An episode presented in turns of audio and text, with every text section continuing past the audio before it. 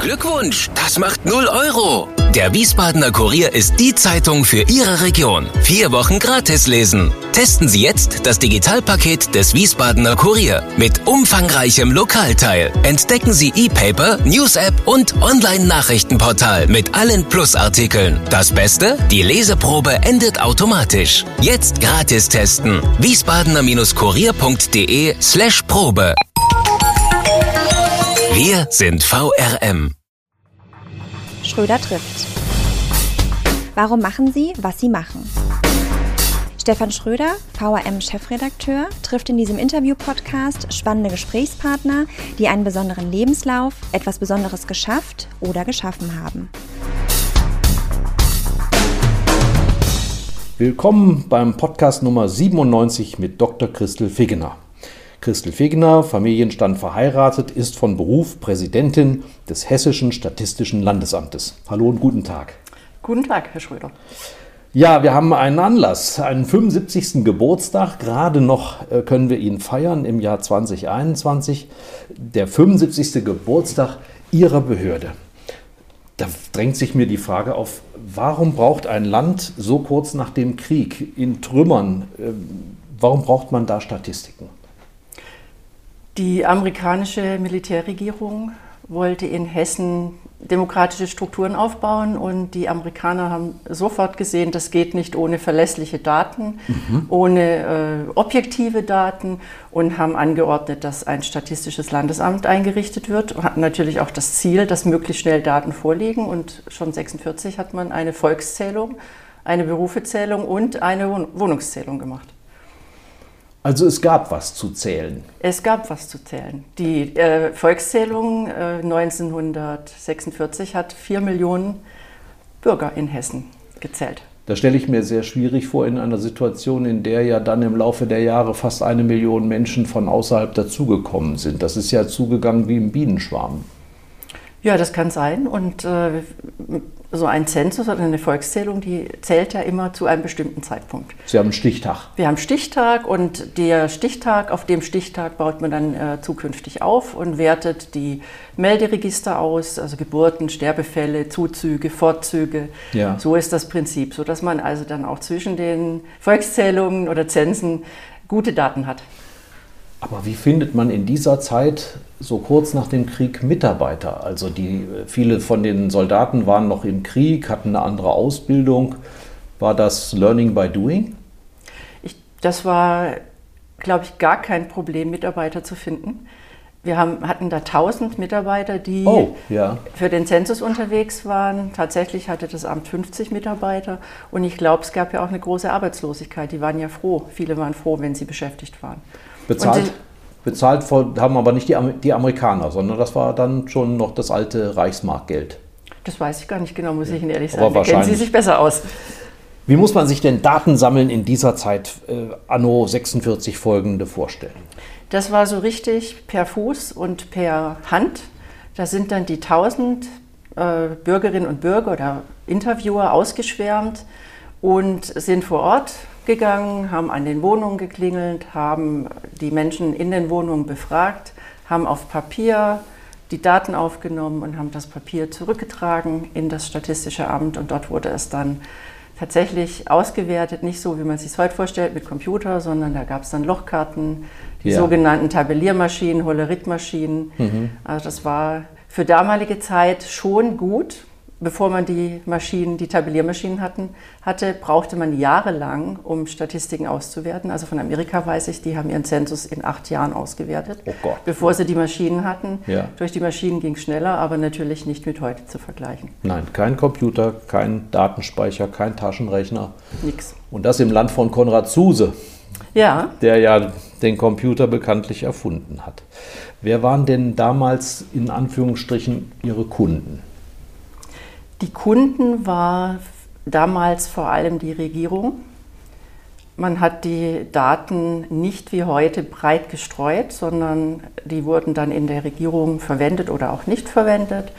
Und landeten ins, also insbesondere dann auch im Archiv. Und das Archiv war nicht für jedermann zugänglich, das ist mhm. ein geschlossenes Archiv gewesen. Also das war damals, Sie merken, wie ich das betone, im Unterschied zu heute eine wirklich geschlossene Gesellschaft, ein geschlossener Kreislauf. Und äh, wenn man nicht wollte, hat man die Daten auch nicht benutzt?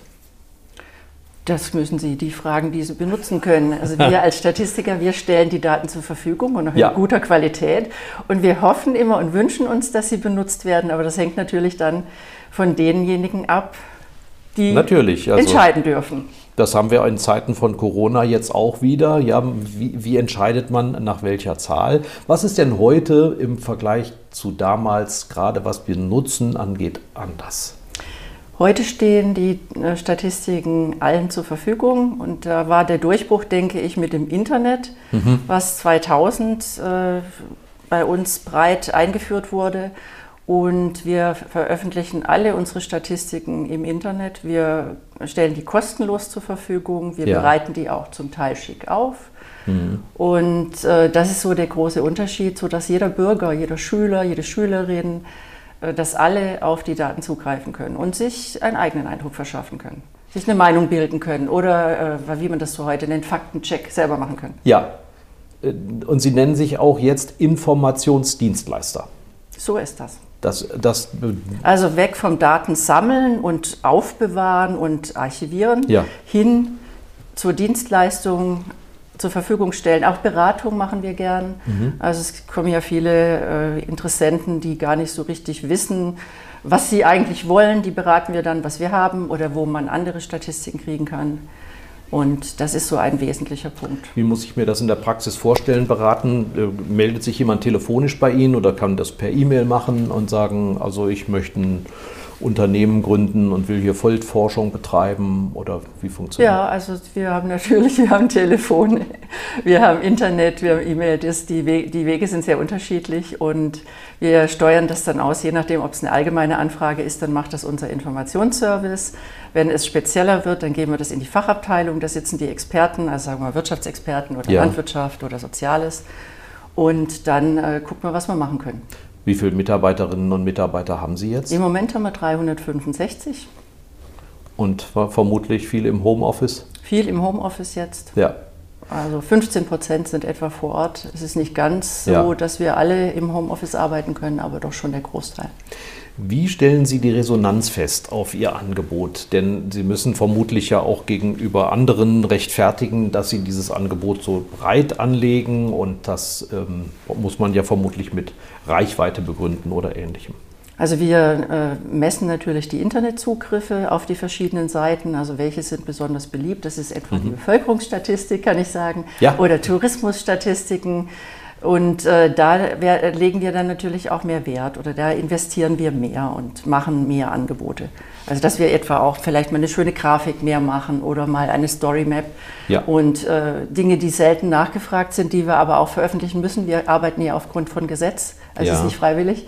Die äh, werden dann in weniger aufwendigen Verfahren zur Verfügung gestellt. Was müssen Sie zum Beispiel liefern?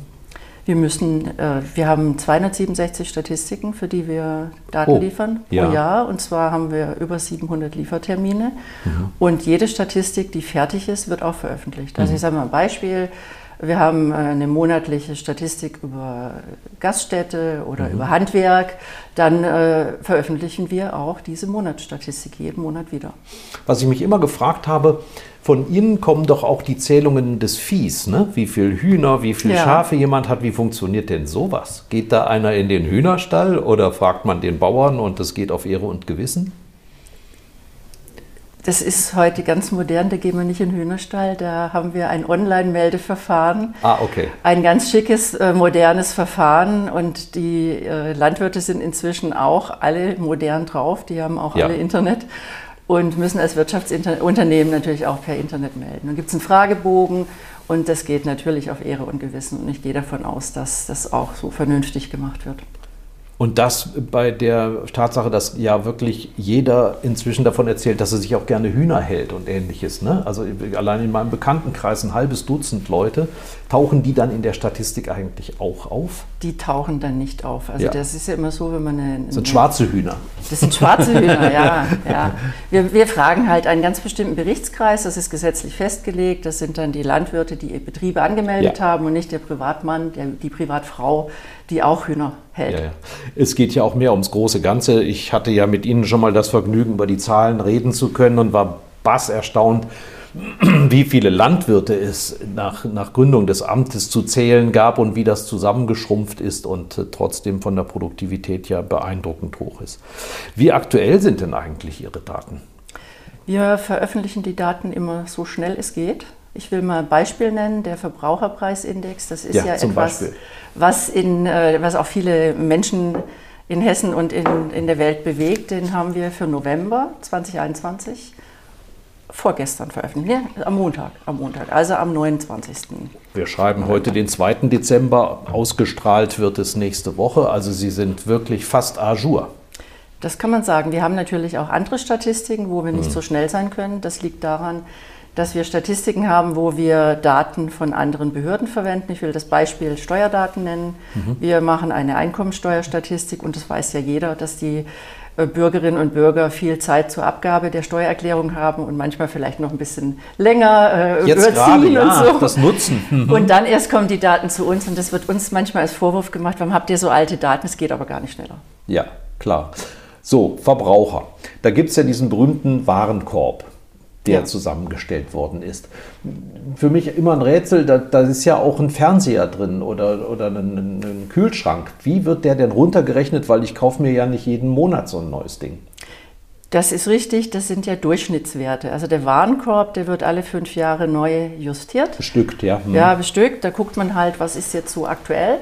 Und es, es, tut sich ja auch immer so ein bisschen was. Es gibt neue Geräte, manche Geräte gibt es gar nicht mehr. Ja. Und dann wird der, das ist einfach ein durchschnittlicher Wert. Und mhm. äh, wenn Sie aber an Ihrem persönlichen Verbraucherpreisindex interessiert sind, da gibt es eine sehr schicke Anwendung des Statistischen Bundesamtes in Wiesbaden auch. Ja. Da können Sie äh, auf deren Homepage gehen und dann geben Sie einfach mal Ihre Sachen ein, die Sie ausgeben, Ihren Konsum. Ah, ja. Und dann kann Ihr individueller äh, Verbraucherpreisindex ausgerechnet werden. Also Leute, die mhm. viel fahren, würden dann halt Benzin mehr rein. Die haben dann mehr Anteil Benzin genau. oder Mobilität, Und ja.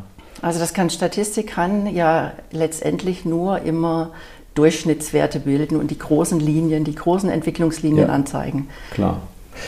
Ähm, die großen Linien sind insofern ein gutes Stichwort, weil man ja auch daran gesellschaftliche Veränderungen sehr gut erkennen kann. Also wenn man die Bestückung des Warenkorbs in den 50er Jahren sieht und jetzt, was, Sie haben sich ja gerade intensiv damit vorbeschäftigt. Ich habe hier den Ausdruck der tollen Folien, die Sie als Ausstellung auch zum Beispiel hier in Wiesbaden am Kranzplatz zeigen. Als Sie sich damit beschäftigt haben, was war für Sie frappierend, wo sich die Ausgaben der Bürger am meisten verschoben haben? Also wenn man jetzt die absoluten Zahlen anguckt, dann kann man sagen, frappierend war, dass damals in den 50er Jahren fast 50 Prozent für Ernährung draufging. Also ja. Lebensmittel. Ja. Und Ohne Alkohol habe ich übrigens festgestellt. Ja, das kam noch oben drauf, ne? Alkohol kam noch oben drauf, nur ein paar kleine Prozentpünktchen drauf. Ja. Und das ist heute ja ganz anders. Heute ist das Wohnen das, mhm. was am mhm. meisten äh, Ausgaben verursacht. Ich habe es mir aufgeschrieben. Jetzt bei Wohnen fast ein Drittel, ne? so ist das. Und ja, Nahrungsmittel noch 10 Prozent. Ja. Wobei bei Wohnen, also das ist auch so eine Sache, wenn wir jetzt immer nur die absoluten Zahlen angucken, ja. dann äh, tun wir uns nicht immer den größten Gefallen. Äh, es ist ja auch schon geguckt worden, Wohnen war früher billiger, aber es war auch viel enger. Heute ist Wohnen teurer, aber wir leben auch auf größeren Quadratmetern. Ja, ja. Auf mehr Quadratmetern. Das ist so etwas, was man natürlich auch immer angucken muss, wenn man Statistik betrachtet. Und das ist uns auch ein Anliegen, dass man äh, die Informationen liefert, und zwar nicht nur eine platte Zahl, sondern das drumherum, um die Zahlen auch einordnen zu können. Wie funktioniert das im Zusammenspiel mit der Politik? Sie haben jetzt Zahlen und Sie sagen, natürlich kann man äh, die Zahlen so und so interpretieren, aber wir geben, das ist jetzt wiederum meine Interpretation, wir geben da Hilfen. Also gibt es dann Treffen zwischen Ihnen und den Fachministerien oder mit der Staatskanzlei? Das gibt es ganz selten mal. Also in, in der Regel haben wir überhaupt keine Treffen mit der Politik. Es gibt das mal, wenn äh, zum Beispiel das Bruttoinlandsprodukt äh, der, dem, dem, Finanzministerium nicht erklärbar erscheint und dann gibt mhm. es mal so ein, so ein, Expertentreffen, wo die Experten sich austauschen und dann erklären wir, äh, wie, wie wir zu diesen Zahlen kommen und was unserer Meinung nach dazu äh, bewirkt hat, also was die ja. Einflussfaktoren waren. Das ist so in der Regel erklärend. Und das ist, findet aber selten statt, weil in den Ministerien gibt es viele äh, Beschäftigte, die schon länger Statistik machen, die sich natürlich auch gut auskennen. Den muss man nicht alles von so Adam bis Eva erklären. Es gibt ja auch eine Geburtstagsausstellung, 75 Jahre Statistisches Landesamt. Wo kann man die eigentlich sehen? Die war jetzt bis vor kurzem auf dem Kranzplatz zu sehen, in äh, Kuben, die dort prominent aufgestellt waren. Schöne Schaukästen. Ne? Genau, ja, solche Schaukästen. Und wir wollen im nächsten Jahr eine Wanderausstellung daraus mhm. machen mhm. und die an verschiedenen Standorten präsentieren, auch immer mit so einer kleinen Eröffnung. Und das Ziel dabei ist einfach Statistik so ein bisschen, das sind ja äh, leicht zugängliche Themen, die wir gewählt haben, wo sich jeder wiederfinden kann. Wir wollen einfach so ein bisschen das Statistikwissen verbreiten und auch ein bisschen neugierig machen und zeigen, dass wir viele spannende Daten haben, die das Leben in Hessen ja. abbilden und die Geschichte Hessens abbilden. Und äh, das ist so unser Ziel. Man kann die natürlich auch im Internet sehen. Wir Wollte haben die auf unserer ne? Homepage ne? drauf. Mhm. Und wir haben auch schon äh, einen Kreis, der Werra-Meißner-Kreis hat die jetzt in seinem Kreishaus ausgestellt. Aha. Wir werden dann noch ein bisschen an die Schulen gehen, weil wir denken, wir haben da ein schönes Produkt, wo äh, auch Schülerinnen und Schüler einfach mal mit Statistik in Verbindung, mit Zahlen in Verbindung kommen können, auf einfache Art und Weise. Das habe ich auch meinen Journalistenkollegen schon gesagt. Sie kennen ja den Begriff saure Gurkenzeit. Also für diese Zeit, in der es Nachrichtenabend zugeht, ist das ein Quell von super Geschichten. Wir, wir wollen mal ein paar Beispiele nennen. Demografischer Wandel, Alterspyramide. Also äh, da ist heute jede fünfte Person 65 oder älter. Aber im Jahr 2040, wenn die Prognosen stimmen, wird es schon jeder Vierte sein, der über 65 ist. Wie werden solche Prognosen gemacht? Verlängert man einfach einen Strahl und sagt, es wird immer so weitergehen? Das ist schon komplexer. Das, Sehen Sie, ich war in Mathe auch nie ein Ass. Nein. Also man muss natürlich, das ist bei jeder Prognose so, man braucht Annahmen und die Annahmen, die muss man sich gut überlegen. Das machen wir im Statistischen Verbund gemeinsam. Also wir haben, machen mhm. das nicht als Hessen, dass wir sagen, wir denken uns mal was aus, sondern ja. da arbeitet ganz Deutschland, äh, Statistik Deutschland dran. Und dann müssen wir natürlich noch gucken, gibt es besondere Einflussfaktoren für Hessen? Also haben wir eine große Zuwanderung mhm. oder haben wir jetzt viele Geburten? Und daraufhin wird es dann berechnet. Und das wird dann natürlich für jeden Altersjahrgang berechnet. Also es ist nicht so einfach, dass man einfach, da rechnen wir mal 10 drauf oder 100 oder 1000. Ja, so über einen dicken Daumen. Ja, ja. Nee, da, da, wir rechnen das für alle Altersjahrgänge aus und dann kommt eine Zahl raus. Und das ist eine Prognose. Das ja. muss man einfach sehen. Und die Prognose wird auch je alle fünf Jahre erneuert. Und ich könnte mir auch vorstellen, dass es auch mal künftig schneller gehen kann, dass man ja. das häufiger macht. Haben Sie bei Prognosen auch schon mal richtig schief gelegen? Oder ja. merkt man das nicht, weil es immer so schnell angepasst wird? Doch, doch. Also ja. das, äh, wir haben auch mal eine BIP-Prognose gemacht zum Wirtschaftswachstum. Das war ein sehr gefragtes... Also Bruttoinlandsprodukt, ja. Bruttoinlandsprodukt, mhm. genau. Und äh, Frage Wirtschaftswachstum.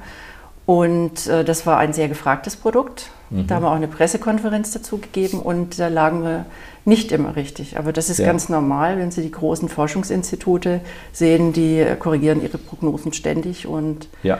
dennoch bieten Prognosen schon eine gute Orientierung. Ne? Sie haben ja so eine bestimmte Bandbreite mhm. und wenn man nichts anderes hat, muss man halt gucken, arbeite ich damit. Was bedeutet es eigentlich, wenn man früher mit Mitte 20 geheiratet hat und heute erst bei gut 30 Jahren anfängt, sich zu binden lebenslang. Was hat das für Auswirkungen? Ja, das meinen Sie jetzt statistische Auswirkungen? Ja, natürlich. Also ja. das heißt ja vermutlich, also viele heiraten ja vermutlich erst und bekommen dann Kinder beispielsweise. Auch das haben Sie ja untersucht, dass die Mütter heute auch älter werden. Ich weiß gar nicht, ob das heute noch so ist. Also ja. Das, das aktuell wir, wahrscheinlich schon nicht mehr, ja? Nee, das müssten wir auch mal erheben. Ich weiß, vielleicht haben wir das sogar, wie viele Kinder es gibt außerhalb der Ehe. Ja. Also das ist ja ein Phänomen, aber das, wär, das ist jetzt so was, wo ich auch, da muss ich vorsichtig sein, das ist so eine gefühlte Statistik. Ach, ne? Das gibt es auch, wie eine gefühlte Temperatur, ja? Ja, also das, äh, das ist eine interessante Frage, die ich mal in mein Amt reinspüle. Ja gut, weil ich sag mal, das Sakrament der Ehe und sich festzubinden über den Staat ist ja gar nicht mehr so verbreitet. Also es sind, glaube ich, immer noch 75 Prozent, schätze ich mal, der Ehepaare oder der Paare. Aber dann viele sagen, das brauche ich nicht und die haben aber trotzdem Kinder. Ne? Die haben Kinder und wir würden dann halt dann ansetzen, wenn die Kinder auf die Welt kommen ja. und würden dann sagen, jetzt müssen wir die reinrechnen, etwa für Schulen oder für Kita. Genau. Und äh, das wäre so unser, oder vielleicht auch für Verkehrsmittel. Hm. So würden wir vorgehen und jetzt nicht spekulieren aufgrund einer Heirat. nein, nein, okay, das wäre so dieser Kinderglaube, erst wer heiratet, bekommt Kinder. Das ist auch über die Statistik nicht beweisbar. Ich habe gesehen, die Männer haben am ehesten von der Geschichte profitiert, was äh, das Alter angeht. Die Männer wurden 1942, 50 im Schnitt 69 Jahre alt. Das ist ja wahnsinnig. Also das hat, da hat natürlich der Krieg eine Rolle gespielt. Warte, ne? ich glaube, das war die, das Plakat war so gestaltet, äh, worauf Sie anspielen, dass ein Kind, was damals geboren wurde, eine mhm. Lebenserwartung von 69 hat. So Und heute ist es mehr, heute ist es höher. Ja, denn äh, heute äh, liegt es bei 83 Jahren, also ein Riesensprung, 14 Jahre. Bei den Frauen ist es nur von 66 auf 79 gesprungen. Man kann ja nicht andersrum. Bei den Männern ist es auf. Genau, so rum, andersrum. Ne? Ja. Das ist einfach die, dass wir die höhere Lebenserwartung haben und das muss natürlich auch, das muss auch berechnet werden und einberechnet ja. werden und auch von der Politik registriert werden. Braucht man mehr Altersheime? Äh, braucht man mehr, äh, weiß ich nicht, andere Infrastruktur, als wir sie bei jüngeren Menschen brauchen? Wird es äh, oder ist die Übersterblichkeit von Corona so bemerkenswert, dass das auch auf diese Altersstatistik Auswirkungen haben könnte? Das können wir noch nicht sagen. Ja. Also es gibt eine gewisse Übersterblichkeit, das haben wir festgestellt, wir haben mhm. da Zahlen geliefert, aber ich glaube, das ist zu, äh, noch zu vage. Gehen wir nochmal auf die Politik ein. Es gibt ja Daten wie zum Beispiel zum Wohnen, die sind essentiell wichtig. Wenn die neue Bundesregierung sagt, sie will 400.000 Wohnungen bauen, muss sie ja irgendwie auf einer Basis operieren, warum das gebraucht wird. Wie geben Sie Daten weiter, die die Politik schlauer macht, um sich auf so ein Wohnungsbauprogramm zum Beispiel vorzubereiten? Also wir, da fallen mir die Daten ein. Wir haben ja die Fertigstellung von mhm. Wohnraum. Wir haben Daten, welche Familienstrukturen es gibt. Es ist zum Beispiel so, dass es heute doppelt so viele Einzelpersonenhaushalte gibt als in den 50er ja. Jahren. Da muss natürlich, äh, das ist ein, ein Datum, was die Politik im Wohnungsbau interessieren muss. Brauche ich nicht so große Wohnungen. Äh, da könnte man jetzt einiges zusammenstellen. Ja, also ich habe gelesen, 1950 lebte knapp ein Fünftel der hessischen Bevölkerung allein. Also nur 20 Prozent Singles. 2019 war der Anteil bei mehr als 40 Prozent. Und die wohnen natürlich jetzt nicht in Einzimmerwohnungen, sondern haben vermutlich ja auch häufiger größeren Wohnraum zur Verfügung. Ne? Das haben Sie auch gemessen. Da muss ich es ehrlich gestehen, das weiß ich gar nicht, ob wir messen, äh, ob ein Single in was für einer Wohnung der ist. Ja. Das glaube ich nicht. Wir haben durchschnittliche Quadratmeterzahlen, ne, wie da pro Person. Ja. Da zählen alle mit rein. Die sind natürlich gestiegen gegenüber früher. Aber das kann ich jetzt nicht sagen, ob wir messen, äh, wie viel Quadratmeter ein Single bewohnt. Kann, das ist ja auch, es hat ja auch Grenzen, sage ich mal, Statistik. Wir wollen ja auch nicht die Menschen ausleuchten. Aber ich, ich müsste das nochmal nachhalten. Ja. Wie ist eigentlich äh, zu messen, dass die Qualität der Daten besser geworden ist, also gegenüber der Zeit, die wir gerade anfangs beschrieben haben? Sind sie heute treffsicherer, genauer? Können Sie das sagen? Ich will gar nicht sagen, dass die Daten früher nicht genau waren. Die sind halt in einem schwierigeren, in einem Papierverfahren erhoben worden. Ja. Und es hat alles länger gedauert, bis man sie verarbeitet hat und bis man sie dann rausgebracht hat.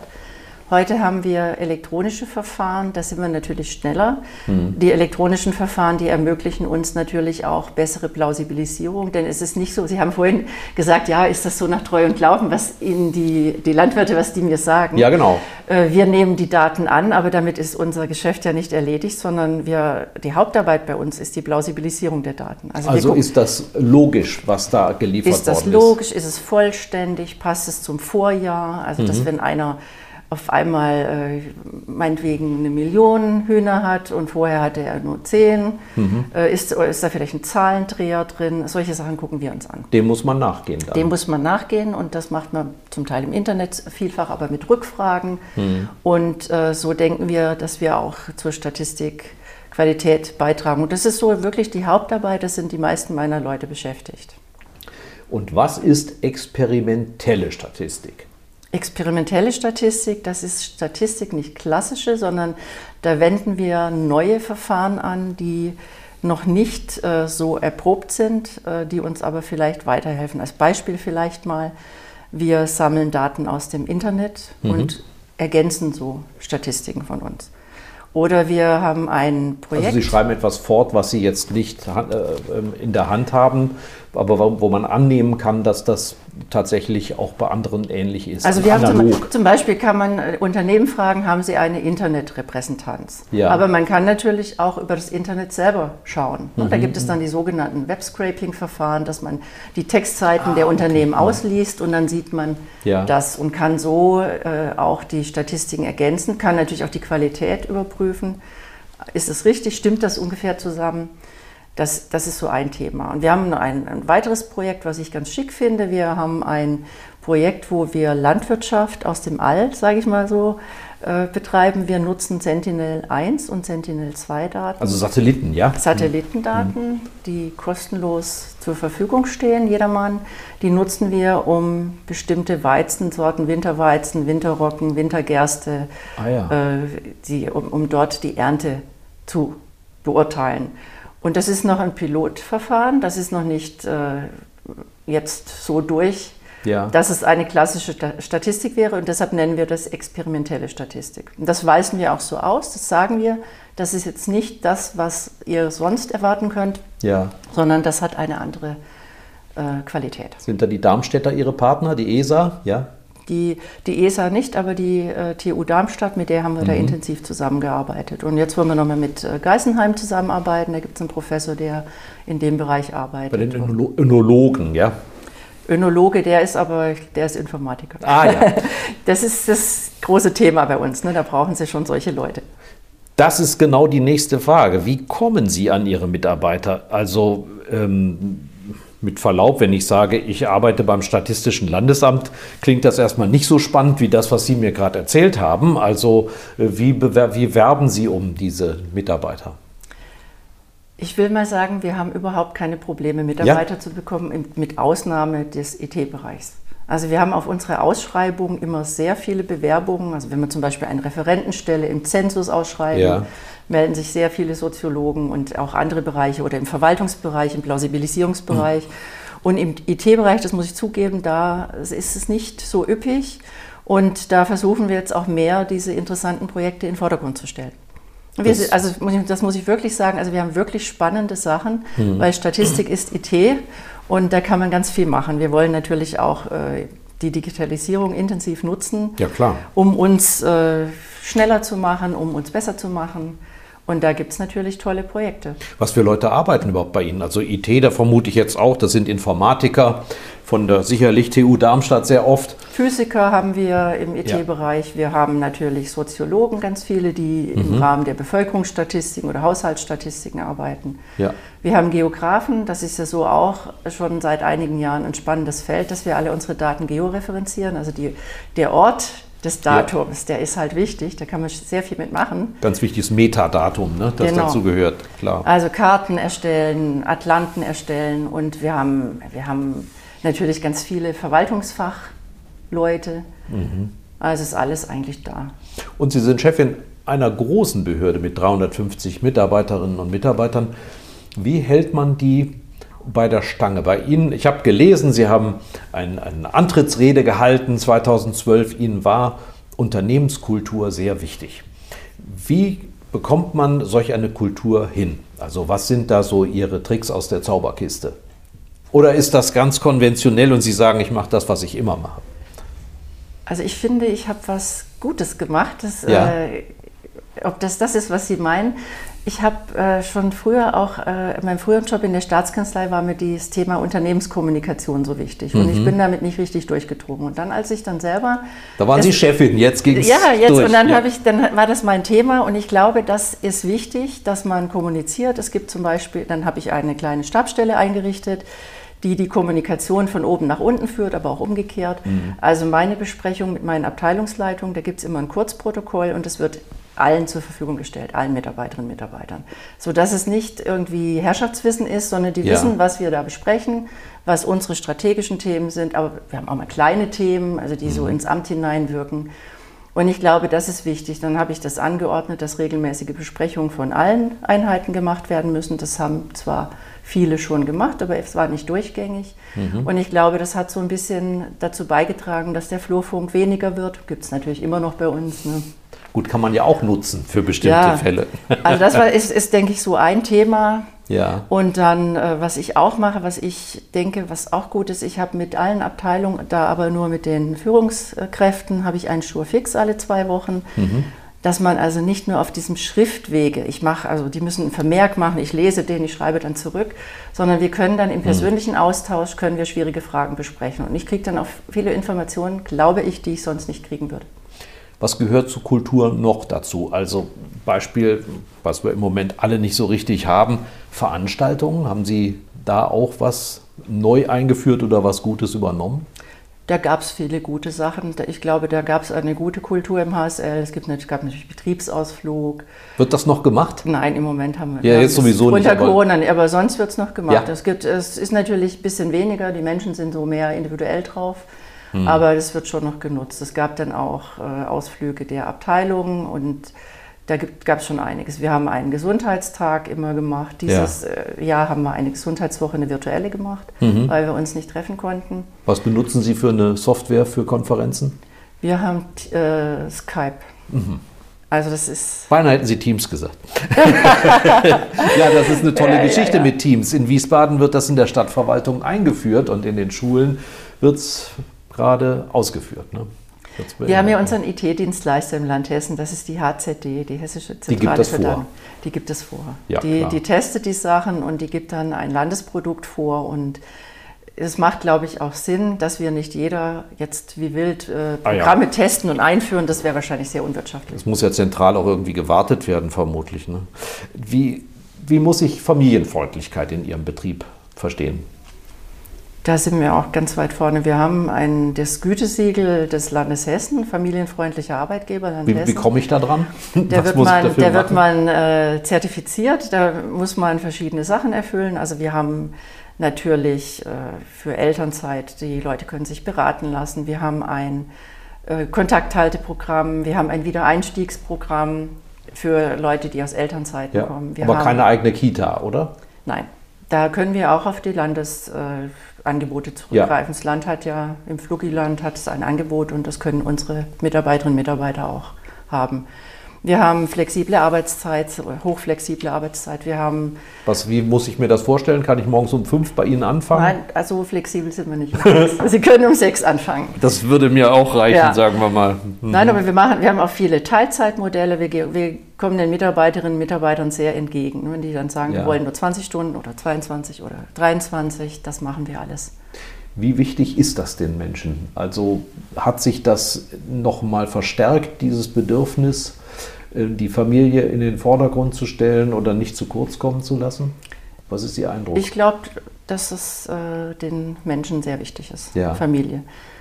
Aber ich glaube, dass wir da auch schon jetzt ein Stück weiter sind. Wir haben ja auch äh, zum Beispiel Homeoffice für alle im Angebot, Ja. auch unabhängig von Corona. Und ich glaube, das ist so der modernere Ansatz, dass man einfach sagt, jetzt Mhm. nicht nur, ich fördere nicht nur Familien oder also Kinder oder Pflegende, sondern ich fördere alle, ich gebe allen gewisse Freiheiten. Und dann haben wir halt noch on top Angebote für Familie. Wird etwas bleiben aus der Corona-Zeit? Also beispielsweise, dass Sie Ihren Mitarbeitern freistellen, ob sie zu Hause arbeiten möchten oder im Büro? Also da bin ich von überzeugt, das haben wir jetzt schon im Pilot laufen gehabt, bevor wir wieder ins Homeoffice mussten. Wir haben 50 Prozent äh, Homeoffice und 50 Prozent vor Ort, so ja. als Orientierungsgröße. Ausnahmen gibt es natürlich immer. Ja. Und wenn es nach mir geht, behalten wir das auf jeden Fall bei. Und ich glaube, auch die Mitarbeiterinnen und Mitarbeiter stehen da drauf. Und Corona hat äh, dazu geführt, dass einfach auch Vertrauen bei den Führungskräften und bei den Mitarbeiterinnen und Mitarbeitern entstanden ja. ist. Die haben gemerkt, es klappt. Und ich muss auch sagen, es ist wirklich, ich bin auch sehr begeistert. Wir haben einen guten Output, wir haben keine Termine gerissen mhm. und das hat äh, Vertrauen geschafft. Neulich habe ich nämlich so eine Statistik gelesen, dass ähm, die Mehrzahl der Führungskräfte ihren Mitarbeitern misstraue. Also nach dem Motto, die schaffen zu Hause nicht genug. Können Sie nicht bestätigen?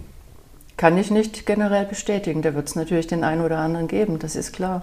Ja. Das ist ja aber auch wie im Amt. Ne? Denn es gibt welche, die immer intrinsisch motiviert schaffen, schaffen, schaffen. Ja. Und es wird, denke ich, Durchschnitt der Bevölkerung ist bei uns auch, wird auch ein paar andere geben. Wie bekommen Sie die, das Gemeinschaftsgefühl in Zeiten von Corona hin oder auch künftig, wenn so viele Telearbeitsplätze haben, dass es trotzdem, trotzdem noch so ein, so ein Teambuilding gibt? Also wir haben äh, auch alle Führungskräfte geschult auf diese Distanzführung ah, ja. und haben äh, auch so Orientierungen gegeben, wie sie Kontakt halten können mit den Mitarbeiterinnen und Mitarbeitern. Also dass man auch mal anskypt, wenn man nicht eine dienstliche Frage hat. Und dann gibt es so, mache ich nächste Woche auch mit, machen wir eine virtuelle Weihnachtsfeier in meiner Stabstelle. Also solche Sachen haben sich natürlich oh, auch herausgebildet. Tipp, weil äh, ich, ich suche noch nach ein paar originellen Ideen. Wie machen Sie das? Oder ist noch nicht alles klar? Doch, doch, da gibt es so ein, ein Krimispiel, soll es geben, habe ah, ich ja. gehört. Ne? Aha, also da müssen die Leute was raten. Genau. Oder genau. spielen auch Rollen. Ich glaube, es wird geraten. Aha, ja, nicht schlecht. Also letztes Jahr gab es zumindest bei uns ziemlich viel Katzenmusik mhm. von Leuten, die meinten, sie könnten am Mikrofon mit dem Akkordeon ein bisschen üben. Sie haben einen Mammutjob vor sich mit Ihrer Truppe, äh, der schon einmal äh, verschoben worden ist wegen Corona. 2021 sollte wie alle zehn Jahre wieder ein großer Zensus laufen, also eine Volkszählung. Das ist jetzt auf 22 verschoben. Wird es bei 22 bleiben? Was glauben Sie? Das glaube ich ganz sicher. Ja. Also wir sind voll in den Vorbereitungen. Mhm. Wir haben alles was wir tun konnten, jetzt auf die Reihe gebracht. Wir haben über das ganze Land hinweg die Kommunen informiert. Die helfen uns ja auch beim Zensus. Wir haben 33 sogenannte Erhebungsstellen in den Kommunen, ja. von wo aus dann die Interviewerinnen und Interviewer ausschwärmen. Ja. Und das, da sind wir jetzt voll in der Schulung drin. In, wir haben Unterlagen zur Verfügung gestellt und wir haben eine Website, wir haben das äh, Bundesamt hat Programme geschaffen. Mhm. Ist natürlich noch nicht alles fertig, aber es muss auch nicht alles fertig sein. Immerhin ist der Stichtag erst im Mai. Ah ja. Und Sie sind genau zwischen zwei Zensusterminen eingestiegen. Ne? 2011 war der letzte und jetzt, da sind Sie 2012 gekommen. Ja. Hat denn eigentlich Volkszählung nach Ihrem Eindruck in Deutschland immer noch so, so einen problematischen Anstrich? Also ich erinnere mich, als ich einstieg in den Beruf 87, 86, 87 war das Volk in Aufruhr. Da hieß es, lasst diese Leute nicht rein, die wollen eure Daten klauen und ähnliches. Und in Zeiten, wo man jedem sein Impfdatum zeigen muss, äh, kann das ja nicht mehr ganz so dramatisch sein. Ne? Ich habe das schon 2012 nicht wahrgenommen. Also ja. da, da war der Zensus-Stichtag zwar rum, als ich einstieg hm. in die Statistik, aber da gab es natürlich noch viele Nacharbeiten und die Veröffentlichung kam ja auch später. Und da habe ich überhaupt nicht wahrgenommen, ja. dass es unter Datenschutzaspekten so kritisch war wie 87 oder 83. Und da, da, hat wahrscheinlich auch das Bundesverfassungsgerichtsurteil dazu beigetragen, mhm. dass man natürlich auch gesagt hat, da gibt es jetzt Grenzen und äh, es ist ja auch der Datenschutz, glaube ich, am, an dem Statistikrecht äh, mitentwickelt worden. Ist denn die Aufklärungsarbeit für Sie trotzdem noch im Umfeld der Volkszählung ein wichtiges Feld? Also ja. gibt es dann einen eigenen Etat oder eine Kampagne oder wie so? Da gibt es eine Kampagne das wird auch, das machen wir auch nicht alleine als Hessen, sondern wir arbeiten mhm. ja da alle Länder zusammen mit dem Bund ja. und der Bund hat eine Dialogkampagne sich ausgedacht, die jetzt auch dann bald startet. Ja. Und wir werden natürlich auch über das Internet informieren. Vielleicht können die Zeitungen ja auch mithelfen klar. und informieren, da würde ich mich sehr freuen. Wir fangen ja gerade an. Ja. Ganz vorsichtig. Ähm, wie, wie wichtig ist so ein Zensus vom Arbeitsaufwand? Ist das so, so, so ein, ein großes Werk oder sagen Sie, eigentlich steht das für viele andere auch? Nein, das ist ein großes Werk. Das Ja. ist vor allem deshalb noch ein großes Werk, sage ich mal, weil wir es so äh, aufwendig machen, ne? dass wir so viele Leute noch persönlich befragen. Das In Hessen so, hm. befragen wir ja 800.000 Menschen. Das ist eine Stichprobe. Wir sind ja 6,3 Millionen äh, Menschen in Hessen und das ist aufwendig. Da gehen Interviewer vor Ort.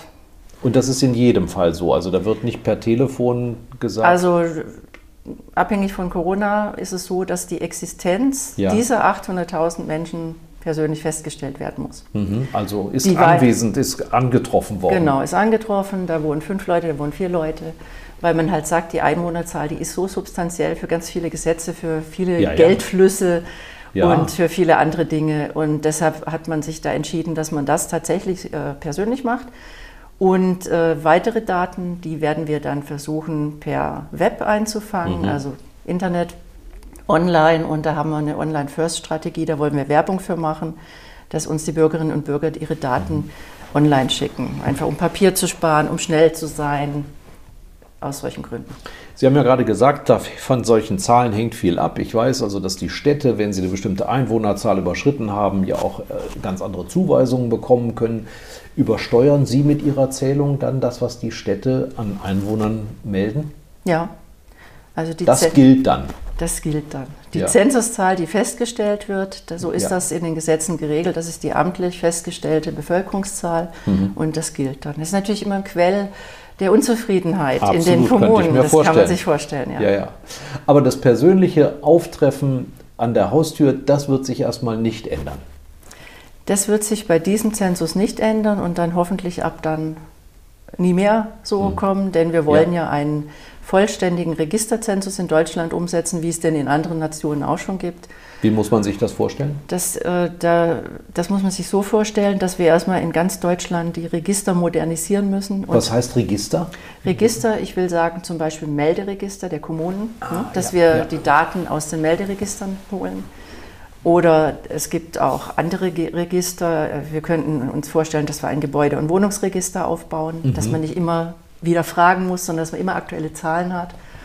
Es gibt auch äh, Daten bei der Bundesagentur für Arbeit, über Mhm. wer ist, wie viel ähm, ja, sozialversicherungspflichtig Beschäftigte gibt es, in welchen Sparten arbeiten die. Und das ist so die, die große Vorstellung, dass wir eine sehr gute Registerlandschaft in Deutschland haben, nicht nur für Statistik, sondern insgesamt. Ja. Und dass wir dann die Daten intelligent aus den, Statisten, äh, aus den Registern zusammenführen und dann auch nicht alle zehn Jahre nur Daten haben, sondern dann kann man sie sich auch jährlich ziehen. Ja, natürlich. Und das ist auch das, wenn von E-Government oder Digitalisierung gesprochen wird, was sich dahinter verbirgt und in der Praxis dann auch endlich nützlich wäre. Das ist ein Baustein davon. Und Ja. da hat äh, die Bundesrepublik hat jetzt auch schon gewisse Pflöcke eingerahmt. Es Ja. gibt ein Registermodernisierungsgesetz noch der alten Klingt sehr Regierung. charmant als Begriff. Ja. Ja. ja, das ist aber, ich finde, muss sagen, ich finde das richtig toll, dass wir das jetzt endlich machen. Ich habe immer die anderen Nationen beneidet, die halt ihre Daten aus Registern ziehen. Denn das Ja. ist ja, ärgert ja auch den Bürger. Ne? Wenn, wenn zum Beispiel ein Mensch, äh, wie, ich frage den, kriegen sie Kindergeld? Ne? Hm. Wenn er Kinder hat, wissen andere Nationen, der kriegt Kindergeld. Und Hm, wir fragen das. Ne? ja. Also das sind so Sachen, äh, dass man einfach Sachen nicht fragt, die die Bürger schon preisgegeben haben, freiwillig. Und Sie vergleichen sich offenbar ja auch mit anderen Nationen. Wo stehen denn die Deutschen? Sind wir tatsächlich so rückständig oder sind andere einfach nur flotter als wir? Das kann man so pauschal gar nicht sagen. Wenn, wenn ich mich kann mich jetzt natürlich mit der Schweiz vergleichen, die Ja. einen Registerzensus macht, ist aber ein kleines Land im Gegensatz zu der Bundesrepublik. Mhm, Oder Österreich macht auch mehr aus Registern. Es ist auch verglichen ein kleines Land, die haben ein Zehntel der Einwohnerinnen Ja. und Einwohner, die wir haben. Insofern ist es ein bisschen, wäre es ein bisschen zu platt zu sagen, dass wir ganz schlecht dastehen, aber äh, ist Luft nach oben und ich finde diese Initiative gut, dass man jetzt Ja. über die Register mehr geht, dass man nicht die Bürger belästigt, wenn es nicht nötig ist, auch die Unternehmen nicht belästigt, wenn es nicht nötig ist. Das ist ja auch für die eine gewisse Belastung, wenn sie jeden Monat Auskunft geben müssen. Ja klar, und es ist ja auch viel Geld da im Spiel, wenn Sie so viele Kräfte losschicken müssen. Das kostet ja auch eine Stange. Die IT kostet aber auch viel. Das Thema habe ich natürlich Ja, auch immer. Nerven. Ja, aber das ist so, äh, IT ist ja nicht günstig. Ja. Sie haben es ja vorhin angesprochen, da brauchen Sie wirkliche Spezialisten, die das beherrschen. Ja. Und äh, ich glaube nicht, dass wir viel günstiger werden, aber wir werden halt schneller sein und wir werden die Bürger weniger belästigen und die Unternehmen weniger belästigen und das ist sicherlich auch wertvoll. Jetzt machen wir eine Befragung von Christel Figgener. Die Rubrik heißt Auf ein Wort.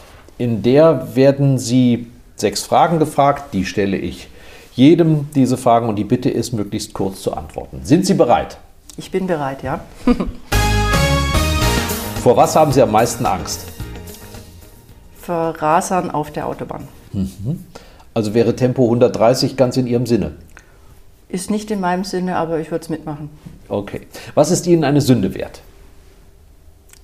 Schokolade mit Nüssen, dunkle Schokolade mit Nüssen. Jeder Mensch ist eitel. Woran erkennt man das bei Ihnen? Ich nehme mich nicht als eitel wahr. Welcher Mensch ist Ihr Vorbild? Da muss ich sagen, das ist ein, ein im Beruf mein Vorbild. Ja. Das ist mein erster Chef in der Staatskanzlei, Hans Voigt. Das war der Vorsitzende in der Kommission, in der ich gearbeitet habe. Und da habe ich wahnsinnig viel gelernt. Was hätten Sie beruflich gerne auch machen wollen? Gab es eine Alternative? Nö, ich finde das gut, was ich mache. Ja. Ich bin damit im Reinen. Ja, ich finde das toll. Aber Sie haben jetzt nicht äh, äh, in der Abi-Klasse auf die Frage, was möchtest du später mal werden, gesagt, Präsidentin des Hessischen Statistischen Landesamtes. Das habe ich nicht, aber ich wollte schon ganz früh immer in der Verwaltung arbeiten und ich habe da auch systematisch darauf hingearbeitet. Studium, Referendariat Ja. und habe da mich immer weiter qualifiziert. Aber Sie haben natürlich völlig recht, da wo ich jetzt bin, das konnte Das- ich gar nicht so anstreben. Ihr größter Wunsch fürs Alter?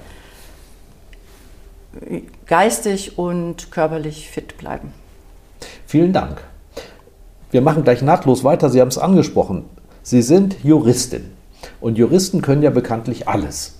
Aber trotzdem, erzählen Sie mal, wie haben Sie die Entscheidung getroffen, dieses Amt zu übernehmen?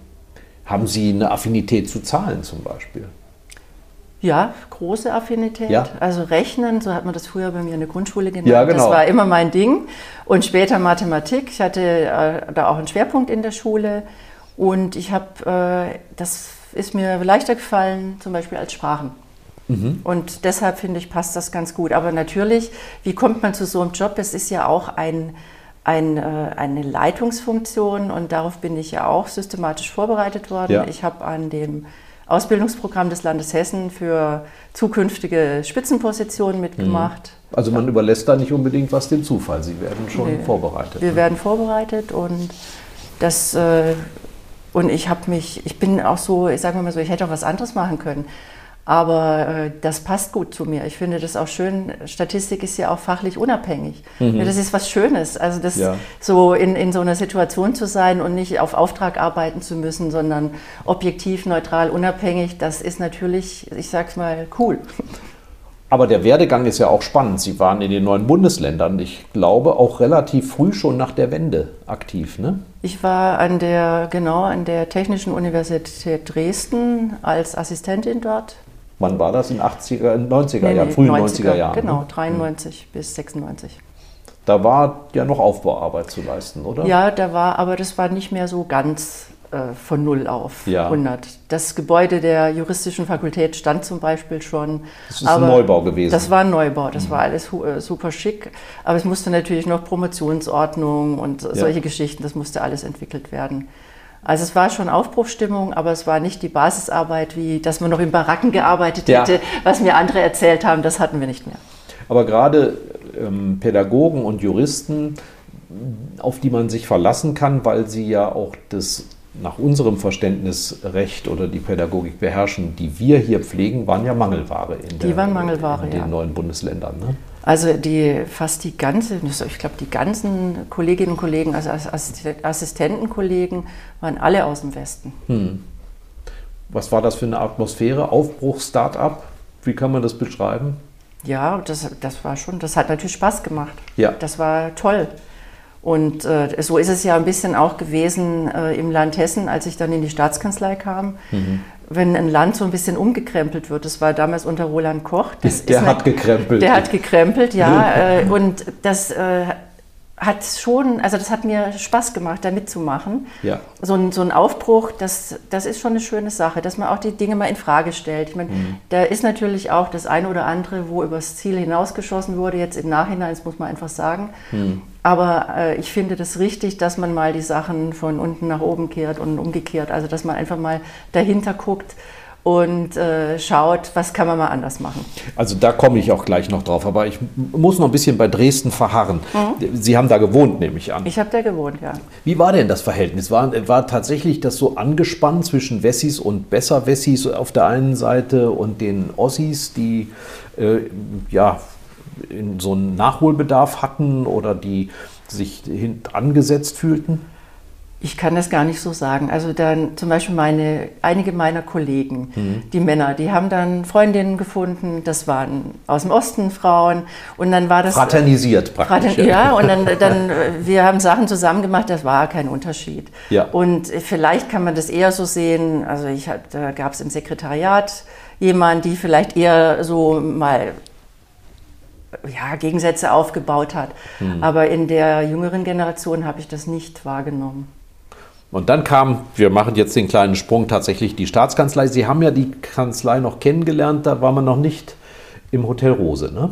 Ja, da Das waren war wir noch, äh, auf viele Da an der verschiedene... Bierstadter Straße, Ja. äh, sieben verschiedene Gebäude hatten wir. Mhm. Ja. Wie war der Um? Das war vermutlich ja der entscheidende Umbruch und Umzug dann in dieses ehemalige Hotel. Ja, das kann man sich ja vorstellen. Das war wenn es war 2004, glaube ich. Ne? Und äh, da vorher war das alles sehr umständlich. Ich war auch für Organisation zuständig in der Staatskanzlei. Also Auch für den Umzug also? auch mit für den Ja. Umzug. Und wir haben dann, wir mussten vorher sieben Gebäude beliefern. Also es war schon ein größerer Umstand. Die Mitarbeiterinnen und Mitarbeiter haben sich nicht kom- unkompliziert gesehen. Ja. Mhm. Wir hatten noch kein Skype. Muss man alles mal sehen. Das war alles umständlicher. Ja. Und das war natürlich dann schon toll, dass man zusammen war. Und äh, ich glaube, das hat auch zur, zur Zusammenarbeit beigetragen. Und dann hat man einige Dinge verändert. Man hat dann nicht mehr den Botendienst gehabt. Wir Mhm. hatten dann solche Fächer, also Post, Wo man sich selbst bedient hat, im äh, Zweifel, genau, ja. Poststellchen, wo man sich selbst bedient hat. Das haben wir dann zur Modernisierung genutzt und das fand ich schon sehr gut. Aber Sie haben auch promoviert in dieser Zeit. Ich habe promoviert. Da war ich aber, da, ja, nein, in der, in der Staatskanzlei, da war ich glaube ich schon fertig. Ja. Ja. Über Ich was, hab, äh, was für ein Thema? Ich habe äh, ein, ein, so ein Grundlagenthema über Artikel 13 Grundgesetz und zwar, das ist ein komplizierter Begriff, behördliche Nachschaubefugnisse und Betretungsrechte. Jetzt haben Sie aber ein Ei gelegt. Das müssen Sie jetzt erklären. Behörd, Nochmal, behördliche, Behördliche Nachschaubefugnisse und Betretungsrechte. Also so wie darf ich in eine Wohnung rein, darf ich in einen Gewerbebetrieb Ja. rein, mit welchen Gründen und wie weit geht das und das war mein Thema. Und das habe ich dann an Artikel 13 vorbeigeführt, ne, wie weit geht der Schutz der Unverletzlichkeit der Wohnung Mhm. für Gewerbebetriebe, für äh, Unternehmensgebäude. Äh, Ah, ja. Das hätte ja auch beruflich zu was ganz anderem führen können. In die Staatsanwaltschaft. Nein, das, äh, muss ich sagen, Strafrecht war nie mein Ding. Nee. Nein. Und äh, warum haben Sie dann die äh, Promotion gemacht? Hat Sie das einfach gereizt, so, so, so eine Denkarbeit zu leisten? Ich war ja schon vorher studentische Hilfskraft und mein Professor, der Professor Rolf Stober, der ging dann nach Dresden.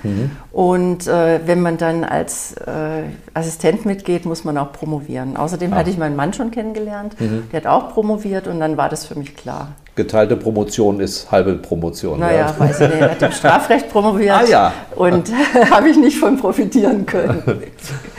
So, Staatskanzlei, Koch. Was ist da für eine Atmosphäre gewesen? Ich hatte Roland Koch auch im Podcast, da habe ich ihn aber nicht nachgefragt, verständlicherweise. Ja, ich fand, das war eine gute Atmosphäre. Ist natürlich auch eine spezielle Atmosphäre. Ich habe mir das auch nochmal so überlegt.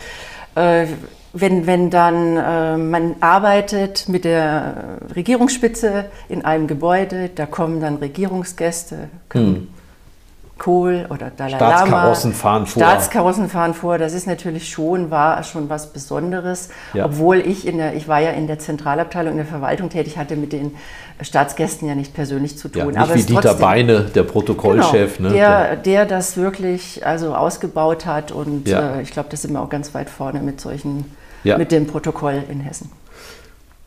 Und Sie waren aber eigentlich, wenn ich es recht verstehe, auch mal auf der anderen Seite der Front. Als stellvertretende Personalratsvorsitzende muss man ja auch die Interessen der Mitarbeiter gegenüber der Behördenleitung vertreten. Sie haben aber genau recherchiert. ja, das ist wahr. Ich war elf Jahre Personalrat und acht Jahre stellvertretende Vorsitzende. Ja. Und ähm, das äh, ist richtig, dass man dann natürlich auch ab und zu mal um die guten Lösungen ringen muss. Ja. Und Nicht das- nur um den Kaffeeautomaten. Nee, nein, nicht nur. Und auch, also zum Beispiel, ich hatte ja, Gütesiegel, familienfreundlicher Arbeitgeber, so Sachen. Flexibilisierung der Arbeitszeit, da war Mhm. Ja. erst eine ganze Blockade in der Staatskanzlei, in Mhm. der Leitung. Und da, das war natürlich nicht einfach, aber ich glaube, wenn man das vernünftig macht und mit Argumenten arbeitet und Kompromisse findet, Mhm. dann war das hoffentlich auch für die Minister erträglich. Ja. Und das stelle ich mir natürlich spannend vor. Und jetzt wird im Nachhinein auch ein Schuh draus, wenn Sie sagen, hier hatte ich jetzt als Präsidentin eine Behörde, wo ich ja vieles auch umsetzen konnte, was ich mir gewünscht habe, was ich vielleicht an anderer Stelle nur passiv erlitten habe, nicht böse gemeint, sondern wo ich nicht so viel entscheiden konnte. War das dann tatsächlich so? Ja, auf jeden Fall. Also Sie konnten richtig so einen Hebel in die Hand nehmen und umlegen. Ja, also das hört sich jetzt zu extrem an. Äh, Ich habe das natürlich sukzessive, meine Veränderungen Ja. gemacht. Aber das ist schon toll und deshalb finde ich meinen Beruf auch so toll. Wenn man an einer Behördenspitze steht, hat man natürlich schon mehr Möglichkeiten als in der mittleren äh, Mhm. Ebene in der Staatskanzlei. Tatsächlich. Und hat Ihnen die Erfahrung auf der Arbeitnehmerseite äh, da genutzt? Also, dass Sie sich sozusagen in die, in die Rolle Ihrer Gegenüber auch versetzen konnten? Ja, sehr. Ist ja auch klar, ich, ich war ja auch mein, die längste Zeit meines Lebens in der, Ja. äh, sage ich mal, Mitarbeiterrolle. Ja. Und das hat mir schon genutzt. Und das nützt mir jetzt auch bei meinem Personalrat, aber natürlich gibt es da auch manchmal Differenzen. Ja. auch da müssen wir um die guten Ergebnisse ringen. Und habe aber durchaus auch Verständnis, dass der Personalrat seine Rolle ausfüllen muss und Mhm. äh, ich fülle meine aus. Da wird vermutlich Ihr entwaffnendes Argument sein, ich weiß, wie Sie sich fühlen. So in der Art. Ich habe das natürlich schon ein paar Mal gebracht. Ja, klar. Und ich denke ja dann auch immer, wie, in welcher Rolle war ich denn dann? ne? Ein, ein Personalrat ist ja auch, muss ja auch seine Erfolge haben und äh, Mhm. gegenüber den Beschäftigten zeigen können, was er durchgebracht hat und was er an guten Ideen äh, Ja, natürlich. bringt. Und so ist das im Großen und Ganzen gut. Ich meine, klar, irgendwo gibt es auch mal dann eine Differenz, wenn es dann zu bunt wird, mir Mhm. mit irgendwelchen Vorschlägen, die noch lockerer sind, als wir es schon haben, dann kann ich auch nicht da noch einen Kompromiss Ja. finden. Aber ich versuche es. Ich habe lange überlegt, ob ich dieses Thema auch noch ähm, nehmen soll. Vielleicht ist es ja auch überflüssig. Hier saß auch vor nicht langer Zeit Sabine Thurau. Ich erwähne sie deshalb, weil auch sie Präsidentin war. Sie war die einzige Polizeichefin, weit und breit, auch bundesweit. Wie ist das denn bei Ihnen? Ist das immer noch was Besonderes, als Frau zum Beispiel so eine Behörde zu leiten, als Präsidentin? Oder ist, treffen Sie auf dieser Ebene inzwischen ganz viele Frauen und, Sie, und das ist eben kein Thema mehr? Ich bewege mich ja ganz viel im Statistischen Verbund Deutschlands. Also Mhm. jedes Land, fast jedes Land hat ein statistisches Amt und da ist es so, dass wir, glaube ich, inzwischen sogar mehr Frauen als Männer Ach. als Leitung haben. Also es Ja. ist ganz selbstverständlich. Es hat sich natürlich entwickelt. Als ich angefangen habe, war es ein paar weniger. Hm. Und äh, ich habe da, ich sehe da keine, bei mir kein Thema. Aber ich kenne mich, Polizei ist auch was anderes, glaube ich. ne? Ja, Das natürlich. Da, ähm, da hatte Frau Thura ein Zitat im Ohr, ausgerechnet von einer Frau, die ihre Vorgesetzte war, dass also ähm, man bei der Polizei mit Familie keine Leitung übernehmen sollte. Ja. Haben Sie eine gläserne Decke irgendwo gespürt? Nein, kann ich nicht sagen. Ja.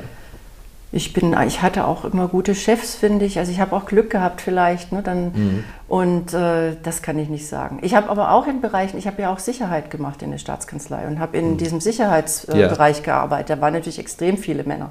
Mhm. Also Bereich Feuerwehr, sage ich mal, oder im Bereich dann war ich im Einsatzmanagement des Krisenstabs tätig. Da waren es überwiegend Männer. Ja.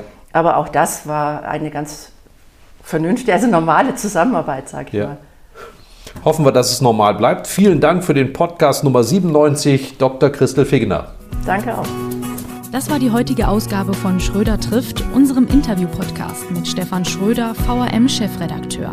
Ihr wollt noch mehr spannende Geschichten, Reportagen und News aus eurer Region? Dann probiert doch einfach mal unser Plus-Angebot aus. Einfach reinklicken unter vrm-abo.de slash podcast. Ein Angebot der VRM.